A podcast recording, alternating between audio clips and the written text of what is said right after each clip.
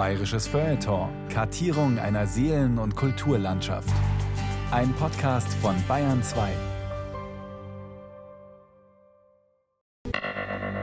Und alle die Sträucher auf dem Felde waren noch nicht auf Erden, und all das Kraut auf dem Felde war noch nicht gewachsen.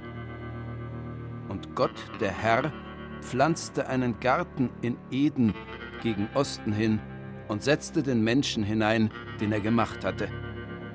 Und Gott, der Herr, ließ aufwachsen aus der Erde allerlei Bäume, verlockend anzusehen und gut zu essen. Leider versündigten sich die Menschen wider den Herrn und mussten den göttlichen Garten verlassen. Da Gott der Herr indes barmherzig ist, schuf er im fernen Bayern ein viele Stadien großes Feld, bewachsen ebenfalls mit fetten Gräsern. Und siehe da, die Menschen dort dankten es ihm, bauten eine große Stadt um das Feld herum und sangen dem Herrn fromme Lieder. Als Gott der Herr dies gewahrte, ließ er weitere Freuden dem Felde entsprießen. Rutschen und Schaukeln, Karussells und Kegelbahnen, Verkaufsstände und Bierzelte so groß, dass trocken wurde der Mund eines jeden vom Staunen ob der Güte des Herrn.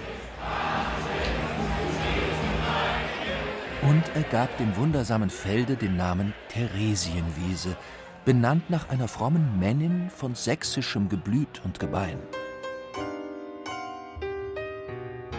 Therese Charlotte Luise Friederike Amalie von Sachsen-Hildburghausen. La Bonne Thérèse, die Mutter aller Wiesen. Eine Feldstudie von Thomas Kernert. Eher nüchtern betrachtet befand sich dort, wo sich heute die Theresienwiese ausbreitet, eine Senke, geschaffen nicht von einer transzendenten Macht, sondern geformt vor ca. 15.000 Jahren vom Schmelzwasser des Isar-Leusach-Gletschers. Des Weiteren, ein paar Minuten entfernt, das Sendlinger Tor, Produkt der zweiten Stadtbefestigung unter Ludwig dem Bayern. Sowie eine Straße, die nach Italien führte. Alsdann ein paar ärmliche Behausungen von Wäschern, Bleichern, Zimmerleuten, Pferdehändlern und Tagelöhnern. Und ein wenig abseits ein Pestfriedhof, der sich mittlerweile Alter Südfriedhof nennt und einige prominente Tote der Münchner Stadtgeschichte beherbergt. Dass diese genannte Wiese je einen Namen erhielt, überrascht. Dass diesem Ort letztlich gar ein weltweit so bekannter und in den Ohren zahlloser Menschen so wohlklingender Name zuteil wurde, kann sich, selbst nüchtern betrachtet, nur göttlicher Fügung verdanken. Therese, die gottgewollte Mutter der Theresienwiese, erblickte das Licht der Welt am frühen Morgen des 8. Juli 1792, gut 300 Kilometer von München entfernt in nördlicher Richtung, in Hildburghausen. Hildburghausen? Wie heute war Hildburghausen schon damals tiefste Provinz, gelegen im Werratal am Rande des Thüringer Waldes. Ein Ort wie geschaffen für Apathie, Lethargie und unerschütterliche Langeweile. So langweilig war und ist Hildburghausen, dass es weder das Herzogtum Sachsen-Hildburghausen noch das Schloss derer von und zu Sachsen-Hildburghausen in die Gegenwart hineinschaffte. Vor lauter Monotonie vergaß man sogar sich zu vermehren und starb 1826 aus. Kurz vor Schluss freilich geschah noch einmal ein kleines botanisches Wunder.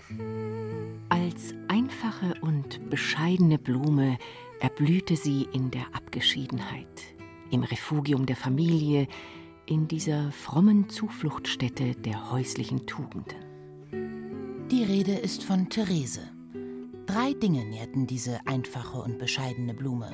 Ein bisschen Poesie, ein bisschen Musik und viel Protestantismus.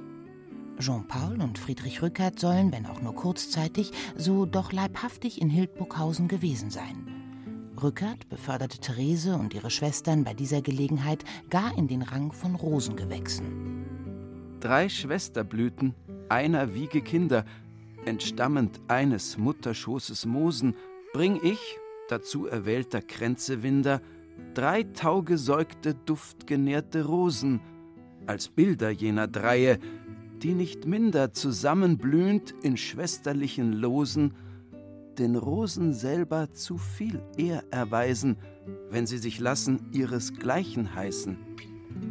Wir dürfen sicher sein, dass Therese artig errötete.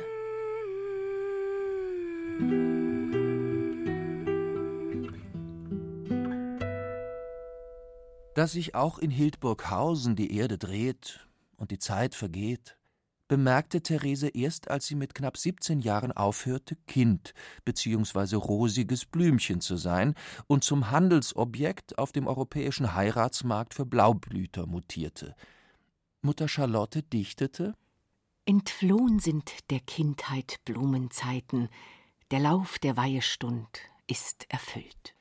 Drei Gentlemen wurden Ambitionen nachgesagt. Napoleon Bonaparte, Kaiser der Franzosen. Georg von Mecklenburg-Strelitz, nachmaliger Großherzog von Mecklenburg.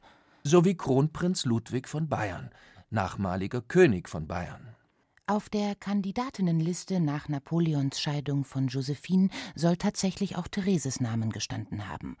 Auch wenn das Herzogtum mini war, alter Adel in junger Haut reizte den Parvenu nicht auszudenken, was aus der einfachen und bescheidenen Blume, gerade einmal 17 Jahre alt, im Großstadtdschungel von Paris geworden wäre.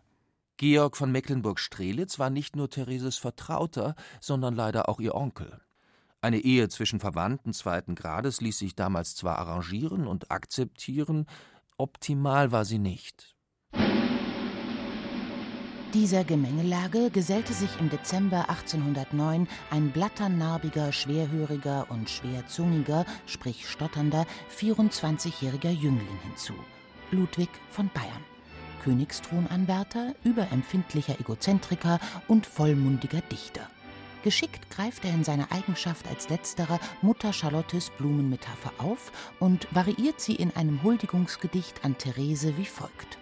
Alles keimt, wächst und wird blühen, doch gereifet muss die Blüt zergehen, sie zu halten wäre leer bemühen, die Natur, sie baut kein stille Stehen. Das unbefangene Bauen von Stilblüten der fantastischsten botanischen Art sollte Therese fortan bis an ihr Lebensende begleiten. Kaum je zuvor wurde eine Frau über Jahrzehnte hinweg so blumig und großspurig besungen, kaum je so fadenscheinig hintergangen und trotzdem auf eine so innige, wenn auch erbärmliche Art geliebt wie Therese von Sachsen-Hildburghausen. Ab dem 12. Oktober 1810 Kronprinzessin von Bayern. Ab dem 13. Oktober 1825 Königin von Bayern. Grüne Worte finden sich in des Königs Reimwerken an Therese zuhauf. Gleich eines Baches sanftem Fließen, der Frühling lieblich, reizend, schön umwunden, sich froh bewegt durch blumenvolle Wiesen, so ist die heitere Folge deiner Stunden, die sich in Seelenfrieden mild ergießen, durch dein Gefühl dem Himmel schon verbunden. Doch versandte der König mitnichten nur parfümierte Worte an seine Königin, sondern auch richtiges Pflanzenmaterial. Regelmäßig fügte er seinen zahlreichen Briefen aus Italien später eigenhändig gepflückte Blumen bei. Anlässlich der Geburt des gemeinsamen Sohnes Luitpold schickte er ihr ein geheimnisvolles Kraut, das in Bayern als Unkraut galt, von römischen Wöchnerinnen jedoch hoch geschätzt wurde. Und auch exotisches Obst und Gemüse gehörten zu den postalischen Beigaben des notorisch abwesenden Gemahls. Pomeranzen, Datteln, Weintrauben. Therese bedankte sich ein ums andere Mal comme il faut. Du glaubst gar nicht, wie sehr mich dieser sprechende Beweis deines Andenkens erfreute. Auch die Früchte schmecken alle herrlich. Wie schade, dass du dies alles nicht gesehen, mein Ludwig. Hinter den üppigen Feld- und Wiesengaben standen von Beginn an freilich handfeste Erwägungen. So schwärmerisch Ludwig seine holde Braut auch umgarnte, es waren weder deren Schönheit, noch deren Intelligenz, noch schwindelerregende Attacken glühender Sehnsucht, die ihn um ihre Hand anhalten ließen, sondern allein die Sorge um seine ganz persönliche Freiheit. Durch seine Vermählung mit Therese, der einfachen und bescheidenen Blume, gelang es Ludwig nämlich, sich allen Begehrlichkeiten der napoleonischen Heiratspolitik irreversibel zu entziehen. Schon seine Schwester Auguste hatte sich auf Napoleons Wunsch mit dessen Stiefsohn Eugène vermählen müssen. Ich muss unbedingt heiraten, schrieb Ludwig in sein Tagebuch. Ist das einmal geschehen, können solche Anschläge auf meine Freiheit von Paris her nicht mehr gemacht werden. Um bei dieser Befreiungsaktion freilich das Kind nicht mit dem Bade auszuschütten und politische Unfreiheit gegen eheliche Unfreiheit einzutauschen, machte er Therese sogleich deutlich, wer in Bayern die Hosen anhatte und was das in konkreto bedeutete. Ich als Bräutigam habe der Braut geschrieben, meine gewohnte Lebensweise würde ich beibehalten. So tue ich schon itzt so viel möglich. Bei Nacht schlafe ich in meinem Zimmer, nur zu Besuch zu meiner Frau kommend, gehe bei Tage spazieren, allein wie sonst. Man muss gleich anfangs auf den Ton setzen, wie man ihn für die Folge will. In den Ton hoher Lyrik übersetzt klang dieses Programm wie folgt. Ach, des Mädchens harmlos kleine Stunden werden dir auch bald verschwindend fliehen und von meinem Lebensbild umwunden, um dein Aug die Welt sich anders ziehen. Vorerst freilich zog die bayerische Kronprinzenwelt erst einmal mit viel Pomp und Trara um Thereses sächsische Landeiaugen. Am 6. Oktober 1810, in der Früh um 8 Uhr, begann der Auszug der mittlerweile 18-Jährigen aus dem heimatlichen Hildburghausen. Die Kirchenglocken läuteten, die Tränen kullerten, die Honoratioren standen in Reih und Glied.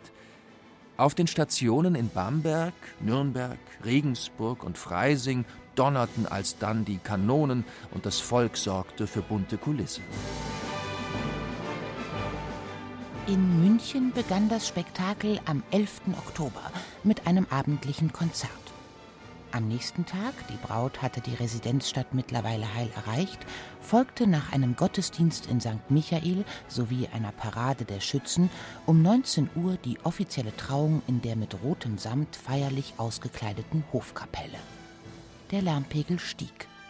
60 Kanonen wurden abgefeuert, untermalt von Trompetenmusik vom Turm des alten Peter sowie dem Jubel auf allen Gassen und Straßen. Die Braut erschien kurz nach sieben gekleidet wie eine Fee. Propst Graf von Törring vollzog die Trauung nach katholischem Ritus. Hochherrschaftliche Hochzeiten gab es über die Jahrhunderte hinweg einige in München. Dennoch muss gerade dieser 21 Jahre nach der Französischen Revolution inszenierte Event seine Spuren außergewöhnlich tief im Gedächtnis einer sich zunehmend als bürgerlich empfindenden und verhaltenden Gesellschaft hinterlassen haben. Keine Frage, auch das Bürgertum liebte und liebt Putz und Pracht, mindestens so intensiv wie der Adel. Was dieser Hochzeit gleichwohl einen ganz besonderen Touch verlieh, war weniger das steife, höfische Hochzeitszeremoniell, als vor allem die dieser Pflicht folgende Kür. Auf vier Plätzen in der Stadt wurden des Volkes Gaumen und Kehlen erfreut. 32.000 Maß Bier, 8.000 Maß Wein, 32.000 Portionen Brot, 16.000 Portionen Braten, 4.000 Portionen Käse, 8.000 Zervelatwürste, 16.000 Paar geräucherte Würste, zählten Ludwigs Akten auf. Das war einiges, doch auch Speisungen dieser Art besaßen einen gewissen Gewohnheitswert. Dass der Fürst an besonderen Festtagen seinem Volk die Mägen füllte, hatte Tradition.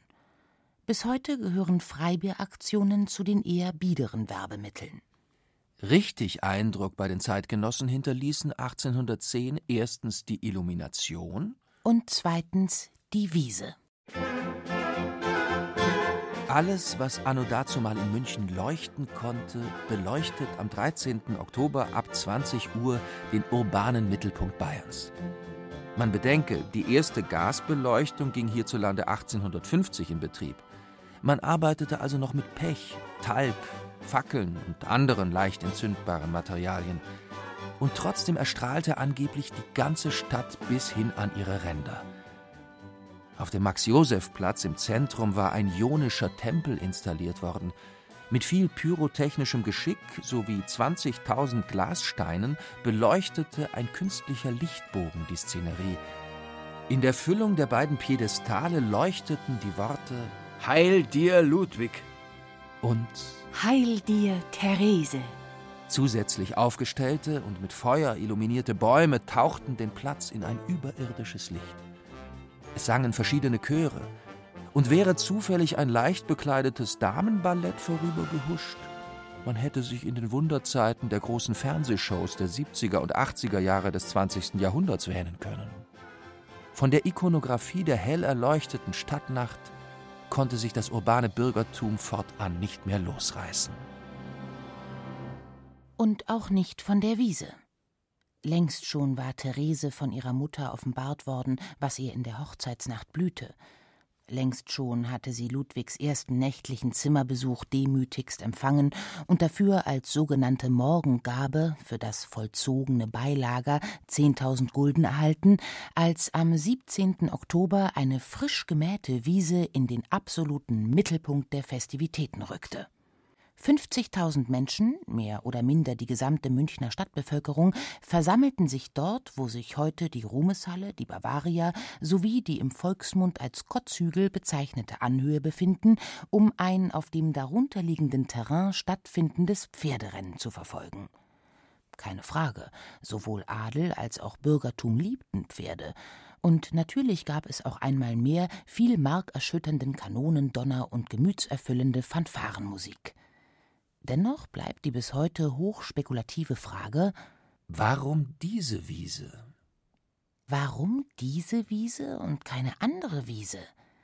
Was hat diese Wiese, was andere Wiesen nicht haben? Zum Vergleich. Es gab und gibt Millionen von Grünflächen auf diesem Planeten. Die medial präsentesten mögen heutzutage die Wiese vor dem Weißen Haus in Washington sein auf der man regelmäßig zur Primetime aus Helikoptern aussteigende amerikanische Präsidenten sieht. Oder der Lawn des Center Court von Wimbledon, auf dem alljährlich stundenlang Filzbälle hin und her gedroschen werden. Oder das legendäre Feuchtbiotop nahe New York, das einst als Schauplatz des Woodstock-Festivals in die Annalen der Popmusik einging. All diese Wiesen besitzen ihre ganz spezifische Magie, ihren ganz persönlichen Duft, ihr je eigenes Wasserzeichen. Und dennoch sind sie alle nichts gegen die Wiese, die Münchner Oktoberfestwiese, die Wiesen. Den Kraut- und Rübenacker vor den Toren Münchens Theresienwiese zu nennen, verlangte seinerzeit niemandem größere Zugeständnisse ab. Ein Akt der preisgünstigen Ehrung, weiter nichts. Von der rasanten Entwicklung des Areals machte man sich in jenen Tagen noch keine Vorstellung. Die einfache und bescheidene Blume hatte, wenn man so will, auf diese Weise ganz diskret ihren Standort, ihre Position zugewiesen bekommen. Viel wichtiger in diesem Zusammenhang, Ludwig hatte seine Freiheit bewahren können. Der Mann, der sich nicht ändern wollte, musste sich auch nicht ändern. Er durfte bleiben, wie er war. Ein ebenso umtriebiger wie selbstbezogener und vor allem poetischer Mann. Immer wieder betonte er, dass sein poetisches Gemüt durch Anregungen erotischer Art in Schwung gehalten werden müsse. Ich besitze ein poetisches Gemüt, was nicht mit den gewöhnlichen Maßstäben gemessen werden darf. Sollte er noch 38 Jahre später als 62-Jähriger an Lola Montes schreiben. An anderer Stelle verglich er sich mit dem Vesuv, welcher jederzeit ausbrechen könne. Fest steht, die Wittelsbacher hatten die Keuschheit nicht erfunden. Der blaue Kurfürst Max Emanuel und sein Sohn Karl Albrecht, der später als Kaiser Karl VII. dem Heiligen Römischen Reich deutscher Nation präsidierte, waren als Hurenböcke verschrien. Fest steht aber auch, hochherrschaftliche Gemahlinnen hatten hochherrschaftliche Kinder zu gebären und nicht die niederen Gelüste ihrer Gatten zu bedienen. Letzteres tat der Berufsstand der Mätressen, der sich aus Damen der unterschiedlichsten Provenienz rekrutierte. Andererseits, warum sich dann auf die vermeintlich besonderen Anforderungen eines poetischen Gemüts berufen? Warum Selbstverständlichkeiten penelahaft mit Kunst verklären? Arbeitete da ein irgendwie geartetes schlechtes Gewissen mit?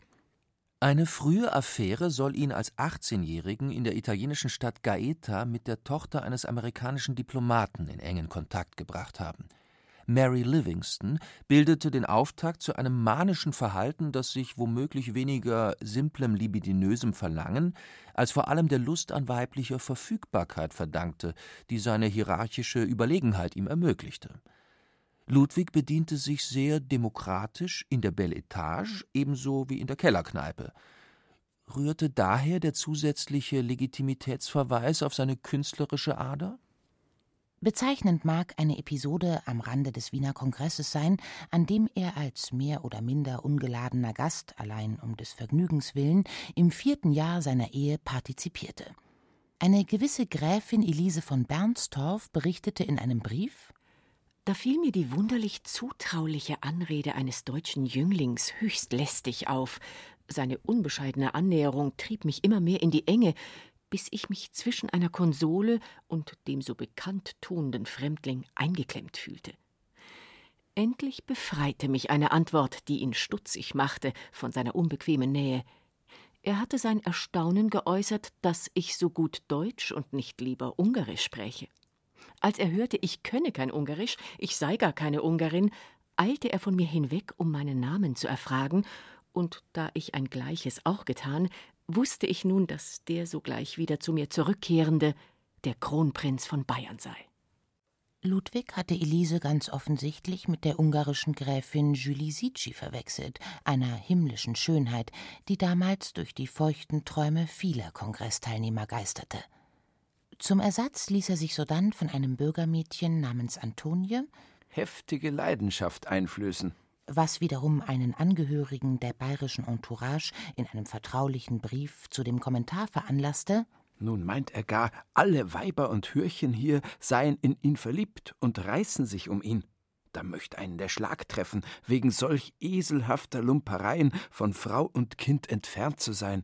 Die Abwesenheit ihres Gatten musste Therese sehr schnell als den Normalzustand ihrer Ehe zu akzeptieren lernen. Weder sie noch ihr Wohnzimmer waren für den Mann, der sich nicht ändern wollte, eine Alternative.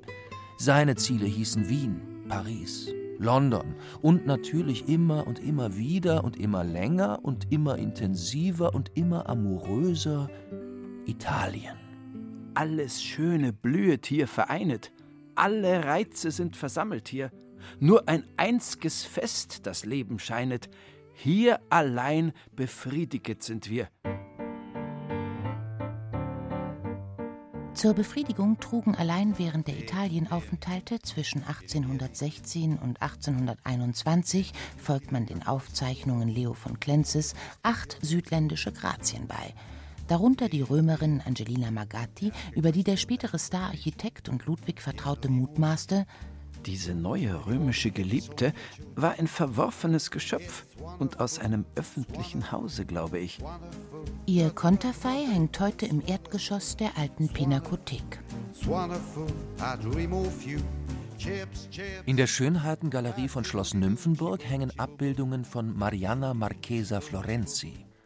Ludwig lernte sie als 18-Jährige während des römischen Karnevals kennen und wenig später in Perugia, wo sie mit ihrem 43-jährigen Ehemann lebte, auch lieben.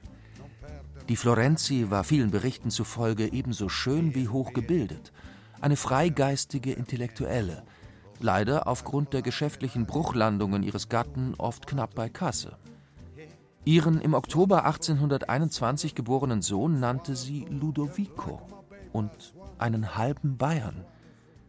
In einem Brief von 1824 wurde sie von Ludwig reichlich indiskret gefragt, ob sie nach einer überstandenen Krankheit noch immer Witwe sei. Ihre Antwort? Ich habe einen Ehemann und er hat dieselben Bedürfnisse und Wünsche wie alle anderen. Bisher ist es aber nur einmal geschehen und das mit größter Vorsicht. Du kannst mir jedoch auch glauben, wenn ich dir sage, dass ich Bedauern empfand, als ich hörte, dass du erneut Vater wirst. 1828 beglich Ludwig die Schulden des Ehepaares in Höhe von 300.000 Scudi. On y soit qui mal y pense. Apropos Vater. Nach Hause kam der Mann, der in der Absicht, sich nicht ändern zu wollen, ständig unterwegs war, eigentlich nur, um bei seinen nächtlichen Besuchen im Schlafgemach seiner Gemahlin sein Geschlecht, die Wittelsbacher, aufrechtzuerhalten. Das mag überspitzt formuliert sein, entspricht jedoch den nackten numerischen Tatsachen. Zur Welt kommen 1811 Sohn Maximilian, der spätere König Max II. 1813 Tochter Mathilde Caroline, spätere Großherzogin von Hessen. 1815 Sohn Otto, ab 1832 erster König von Griechenland. 1816 Tochter Theolinde Charlotte, die im Alter von sechs Monaten verstarb. 1821 Sohn Luitpold, der spätere Prinzregent. 1823 Tochter Adelgunde Augusta, spätere Herzogin von Modena. 1825 Tochter Hildegard Luise, ab 1844 österreichische Erbherzogin. 1826 Tochter Alexandra Amalie, spätere Äbtissin der königlichen Damenstifte zur heiligen Anna sowie Schriftstellerin. 1828 Sohn Adalbert Wilhelm, nachdem die Adalbertstraße in München benannt wurde. 1818 oder 1819 hatte Therese zudem eine Fehlgeburt erlitten. Das böse Wort von der Frau als weiblicher Gebärmaschine reichte nicht nur, aber vor allem in adligen Kreisen sehr oft sehr nahe an die Realität heran. Andererseits darf man davon ausgehen, dass Therese die einfache und bescheidene Blume von Beginn an wusste, dass genau dies, egal ob in Hildburghausen, Hinterpfuldeiwi oder eben München, ihr Schicksal sein würde. Dass sie es indes mit einem Gatten von solch hoher poetischer Manneskraft, von solch intensiver Liebeslogorö zu tun haben würde, konnte sie beim besten Willen nicht ahnen. Während er alle in Italien versammelten Reize mit großem Appetit genoss, schrieb er mit scheinbar ähnlich großem Appetit an Therese. Um sieben Uhr morgens von Rom weggefahren und dabei mit solch lebhafter, inniger Liebe an dich, du Einzige denkend. Deine Seele, dein Körper gefallen mir sehr, dein dich zärtlich liebender Ludwig. Als geübter Dialektiker und poetischer Didaktiker der Sinnlichkeit fügte er an anderer Stelle hinzu Will die Lust sich in dem Herzen legen, musst du sie durch Trennung neu erregen, das Entbehrte ist in Reiz gehüllt sowie in dem Gedicht An meine Frau im Jahre 1828 Hätte ich nicht andere geliebt, liebte ich dich nicht so sehr. Wir wissen nicht, inwieweit Therese dieser Logik innerlich zu folgen bereit war. Was wir indes ziemlich genau wissen, sie spielte die längste Zeit mit. Sie machte das Frauchen und war deshalb auch das Frauchen. Voll Mitgefühl und womöglich auch mit ein paar Gramm Mitleid nannte ihre Schwiegermutter sie La Bonne Thérèse. Auf keinen Fall wollte La Bonne Thérèse Fehler machen, und der Hauptfehler, den man als königliche Ehegattin begehen konnte, war, ihrer festen Überzeugung nach, Illoyalität. Was immer Ludwig wo, wann und warum tat, was immer sie davon in Andeutungen, Anspielungen, Anmerkungen oder direkt aus der Zeitung mitbekam, sie bewahrte die Kontenance und nannte ihn in ihren zahllosen Briefen ebenso zärtlich wie unerschütterlich meinen lieben Mann, meinen lieben Ludwig, meinen guten lieben Ludwig, meinen innig geliebten Ludwig, meinen teuren Ludwig mein Männlein, mein Herzensmännlein.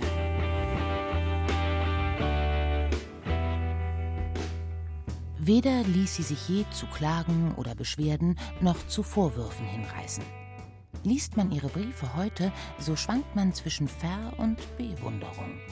Verwunderung darüber, wie hartnäckig und sicherlich nicht ohne Anstrengungen sie alle Verwerfungen und Schieflagen zu ignorieren vermochte – Bewunderung dafür, wie schwerelos leicht und, man möchte es kaum glauben, aufrichtig und ehrlich sie in ihren Briefen heile Welt spielen konnte. Und dies mit nicht nur, weil sie es aus Gründen des Selbstschutzes wollte, sondern vor allem, weil sie es auf Verlangen Ludwigs musste. Weder in Italien noch in fremden Betten war Ludwig ein glücklicher, ein runder Mensch. Im Gegenteil, je älter er wurde, desto unrunder und verwinkelter wurde er. Das groteske Ausmaß der Lola Montes-Affäre und seine ebenso lächerliche wie tragische Rolle darin zeigen, dass in Ludwig I. ein hohes Selbstzerstörungspotenzial schlummerte. Ludwigs Depressionen ließen ihn zu einem Heiterkeitsfanatiker und schlimmer noch, zu einem Heiterkeitsdiktator werden. Es gehörte zu den unabdingbaren Pflichten seiner Familie, stets heiter, munter und aufgeräumt zu sein, koste es, was es wolle. Sohn Max, den späteren König, trieb seines Vaters Heiterkeitsmanie in die Verzweiflung. In seinen tagebuchähnlichen Aufzeichnungen heißt es Stets musste ich ein heiteres Gesicht machen, wenn es mir gar nicht ums Herz war, und auf den unbegründeten Verdacht hin, dass ich ein trauriges Gesicht machte, wurde ich hart angelassen, wo ich schon erwachsen war. La Bonne Therese kamen derlei Anwürfe nicht in die Feder. Im Gegenteil, La Bonne Therese machte aus dem Zwang eine Kür, aus dem Krankheitssymptom ein schöner Wohnenlockmittel für den notorischen Herumtreiber. Wenn du kommst, teurer Ludwig, sollst und wirst du mich heiter finden. Ich verspreche es dir.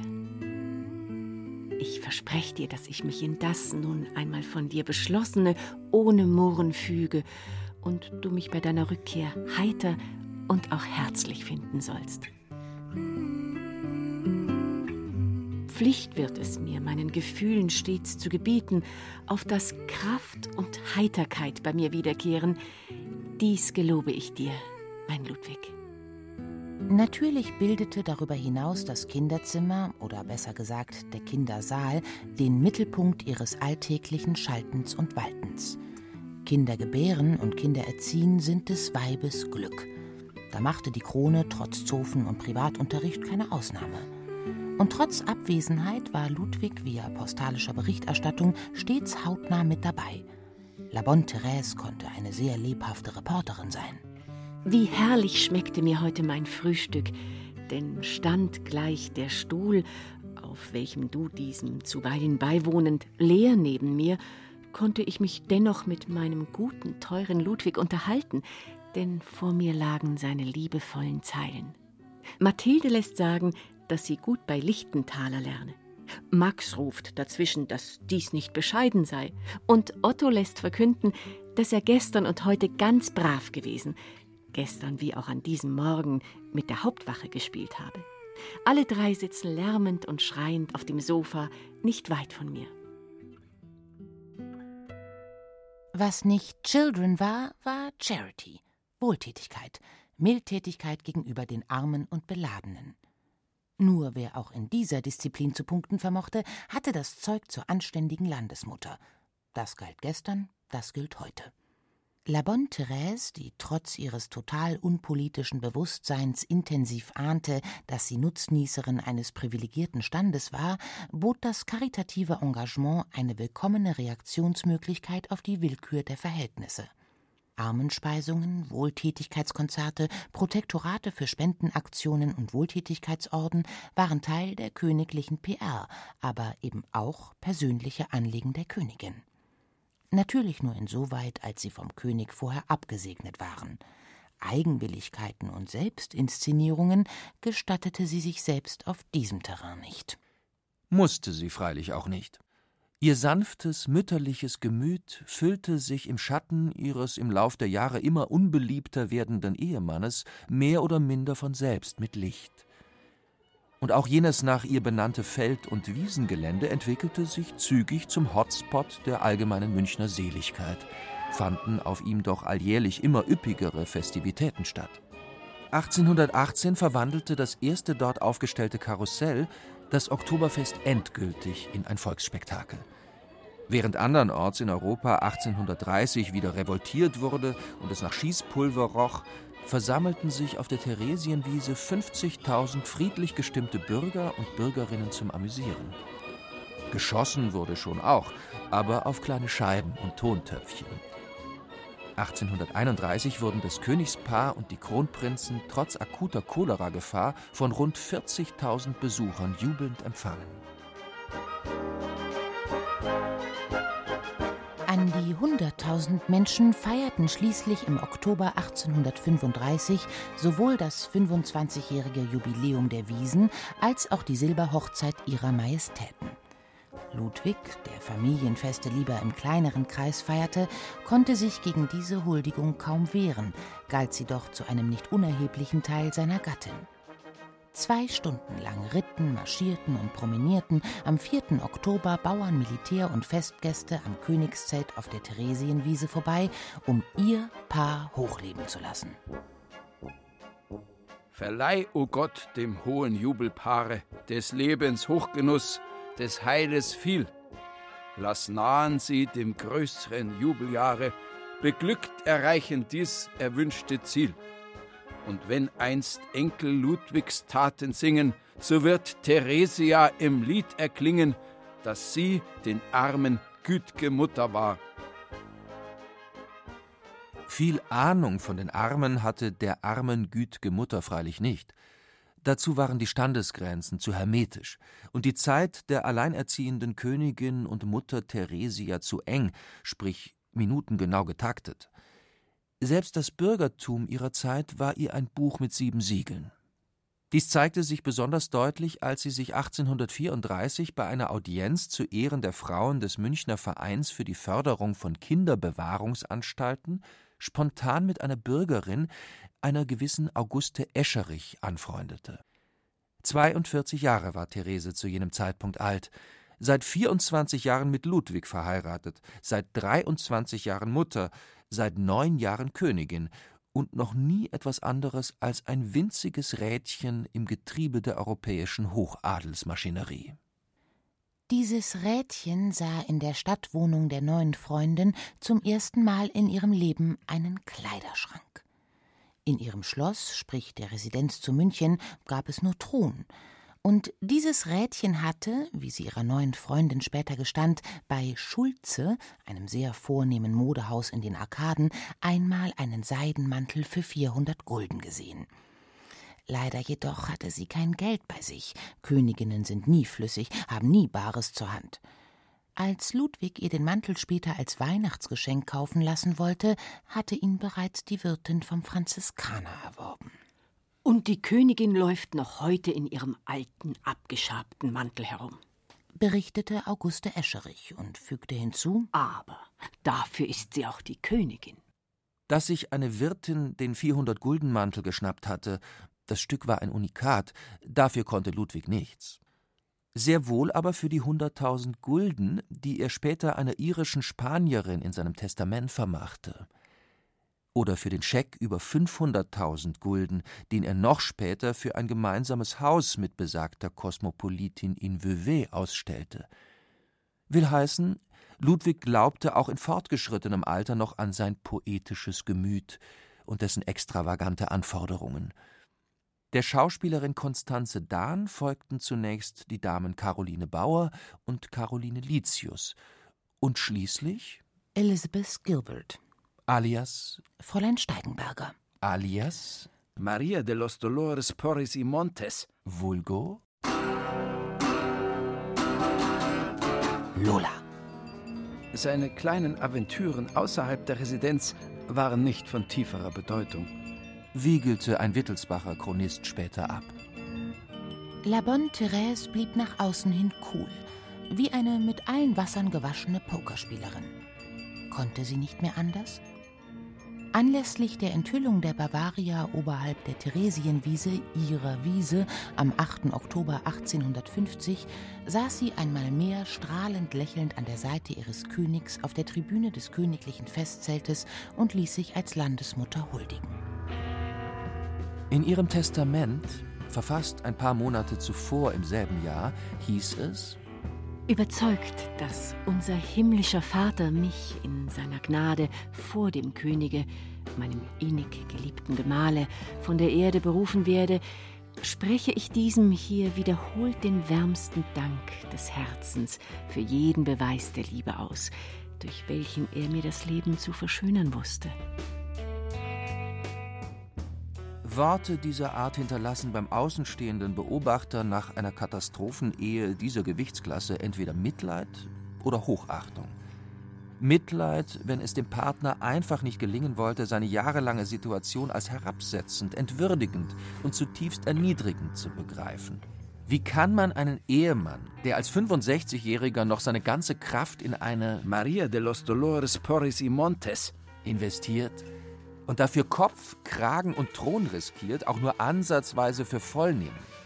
Hochachtung andererseits, wenn man sichergehen darf, dass jene letzten Worte ohne nennenswerten Verlust an Selbstachtung oder Selbstverleugnung niedergeschrieben wurden.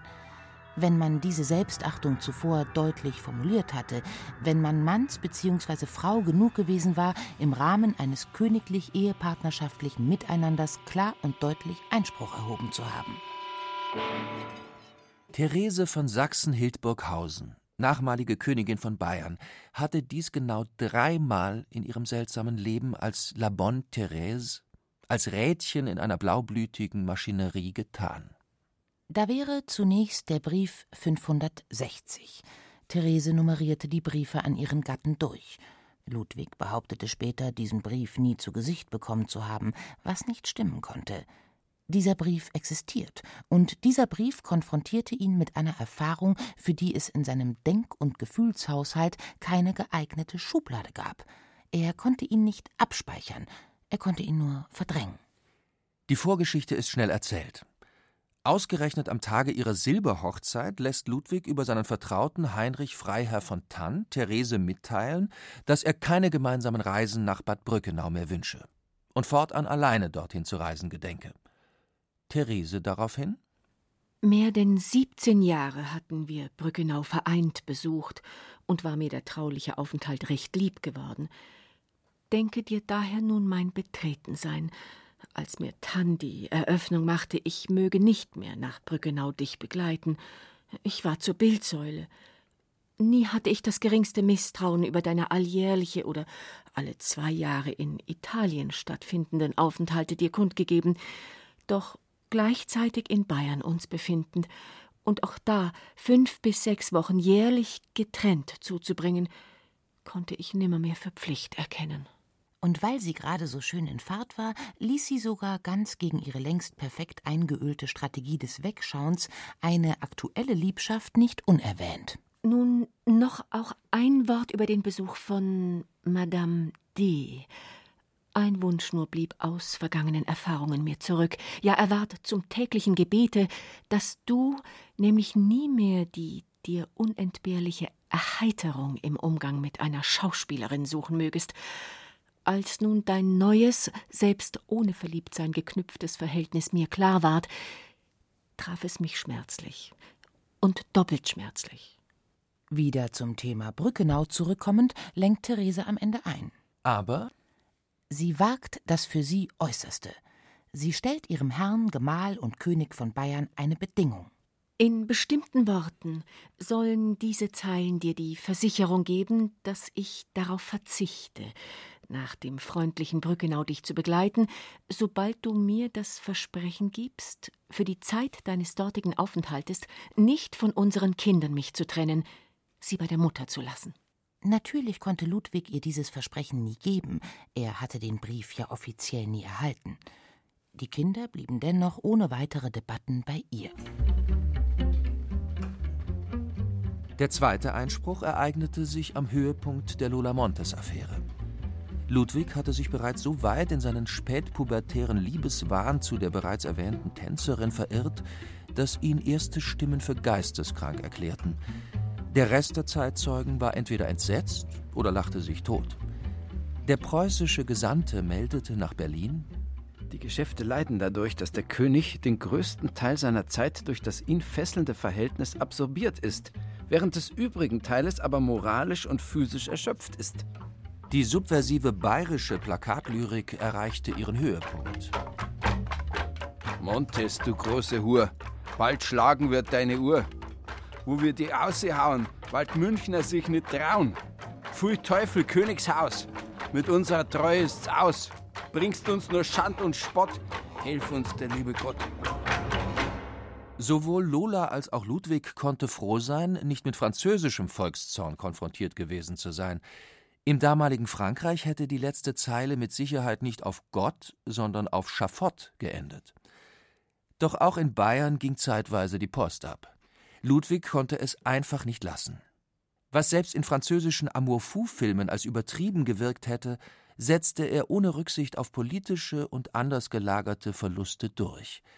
Seine Minister traten zurück, die Studenten rebellierten, die kirchlichen Autoritäten hyperventilierten, es flogen erste Steine. Der König indes gastierte mit Madame Lola in Brückenau, ausgerechnet und erhob sein Betthäschen anschließend in den Adelsstand. Offizielle Begründung? Wegen der vielen den Armen Bayerns erzeigten Wohltaten. Therese blieb cool, fast möchte man sagen eiskalt. kleine Unregelmäßigkeit. Ihre Briefe an ihren verrückten Gemahl unterschrieb sie nicht mehr mit Deine treu dich liebende Therese, sondern nur noch mit die treu dich liebende Therese. Konnte der große Dichterkönig derlei Raffinessen in seiner Absorbiertheit durch Lola, die neue Gräfin Maria von Landsfeld, noch wahrnehmen? Man darf es bezweifeln. Und auch Therese bezweifelte es schließlich. In den Adelsstand erhoben zu werden, bedeutete damals, der oder die Betreffende konnte fortan zu jeder Zeit bei Hofe erscheinen und darauf bestehen, dem König, der Königin persönlich vorgestellt zu werden. Um diese Peinlichkeit sowohl Bayern, vor allem aber sich selbst zu ersparen, musste sie handeln. Und das tat sie. Noch bevor der König auf derartige Gedanken kam, stellte sie ohne jede Aussicht auf etwaige Kompromisse fest Ich bin es meiner Frauenehre schuldig, die mir teurer als das Leben, diejenige, welcher du eine Standeserhöhung verliehen, nie und unter keinen Bedingungen von Angesicht zu Angesicht zu sehen. Schluss aus Amen? Nein. La bonne Thérèse wahrte die Kontenance, blieb höflich und ehrerbietig bis zur Realsatire. Die Rache eines Rädchens? Du wirst nach wie vor mich heiter finden, dankbar für jede mir von dir bereitete Freude und sorgsam stets bemüht, den Frieden des Hauses ungetrübt, dir meinem Ludwig zu erhalten. Deine Therese. Der Rest ist bekannt. Die Unruhen nahmen zu, wurden erst politisch, dann unkalkulierbar. Am 20. März 1848 trat Ludwig I. zugunsten seines vielgeliebten Sohnes Maximilian II. zurück. Er würde freilich weiterhin den Titel König Ludwig führen und seine Gemahlin den Titel Königin Therese, hieß es. Verkehrte Welt. Bayerische Revolutionen schaffen Könige nicht ab, sondern vermehren sie. In einem Brief an ihren Sohn Otto, mittlerweile König von Griechenland, schreibt Mutter Therese Du kennst mich zu gut, um zu wissen, dass nicht die Krone es ist, an welcher mein Herz gehangen. Während 23 Jahren lernte ich, wenn selbst auch nur als Königin, so manche ihrer Dornen kennen. Doch über allen Ausdruck teuer war mir der Name Landesmutter wonnig, das Gefühl, Mutter eines Volkes zu sein, mit dem mein ganzes Herz verwachsen ist. Und was machte Ludwig? Er konnte es nicht lassen. Nach wie vor hatten in seinem gesamten mentalen System nur vier Buchstaben Platz. Lola. Mit diesen schmiedete er konspirative Treffen, mit diesen tauschte er schlüpfrige Briefe aus. Ich habe deinen Brief vom achten dreimal gelesen und jedes Mal habe ich eine Erektion bekommen. Morgen Nacht vom 17. auf den 18. ist die einzige Nacht, in der ich mit dir geschlafen habe. Und dann wird es ein Jahr her sein, dass ich mit dir geschlafen habe außer einmal am 1. Dezember am Nachmittag, als ich in dir war.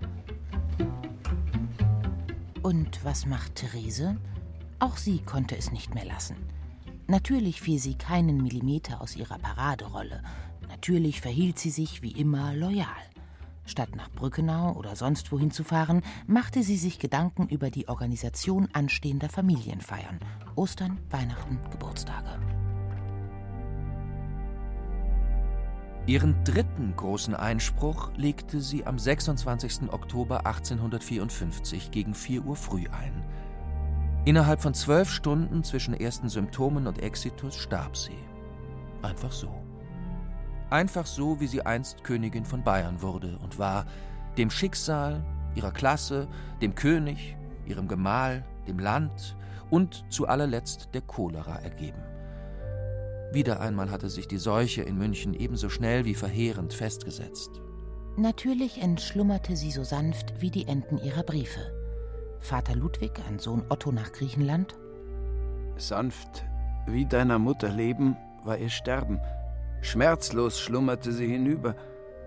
Hätte es der Arzt nicht gesagt, ich würde es nicht geglaubt haben, obgleich mein Gesicht dem ihren gegenüber, ich am Sterbebett mich befand, mit gefalteten Händen. Laut auf weinte ich, als sie nicht mehr atmete, und laut weinend verließ ich den verödeten Palast. Ja, man kann es nicht anders sagen. Sie, die einfache und bescheidene Blume, La Bonne Thérèse, die Mäusekönigin, wie sie sich selbst bisweilen in ihren Briefen nannte, ließ ihn mehr oder minder wortlos stehen.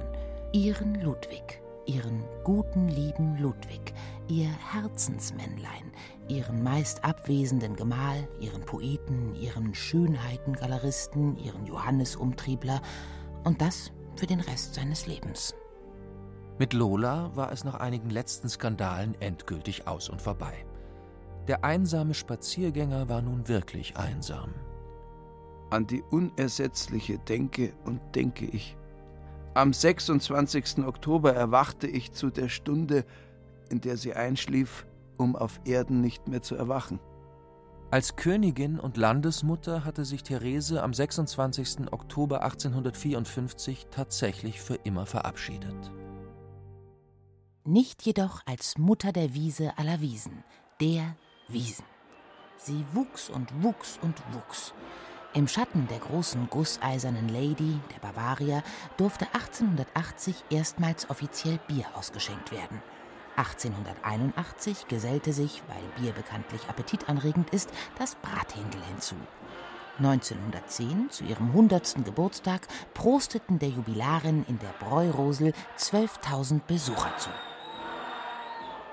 Trotzdem blieb sie die längste Zeit, was sie war: eine Wiese. Wie alte Fotografien beweisen, ernteten noch bis in die 20er Jahre des 20. Jahrhunderts hinein die Bauern von Sendling einmal im Sommer und einmal vor dem Oktoberfest auf der Theresienwiese Heu. Bis in die 50er Jahre weideten Schafherden auf dem Terrain und verliehen der Wiese, wenn sie sich nicht gerade im Wiesenmodus befand, eine pastorale Aura. Das hat sich geändert. Wo Wiese war, ist heute viel Wüste. Asphalt wuchs in den letzten Jahrzehnten schneller als Gras und trotzdem nicht auf einer Ludwigswüste, einer Maximilianswüste. Oder einer Luitpoldwüste? Feiern Jahr für Jahr Millionen von Menschen das größte Volksfest der Welt, sondern auf der One and Only Theresienwiese.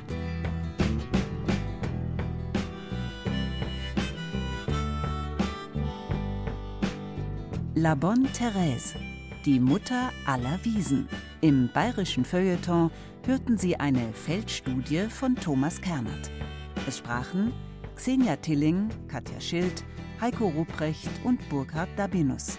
Ton und Technik Ursula Kirstein. Regie der Autor. Redaktion Ulrich Klenner. Eine Produktion des Bayerischen Rundfunks 2019.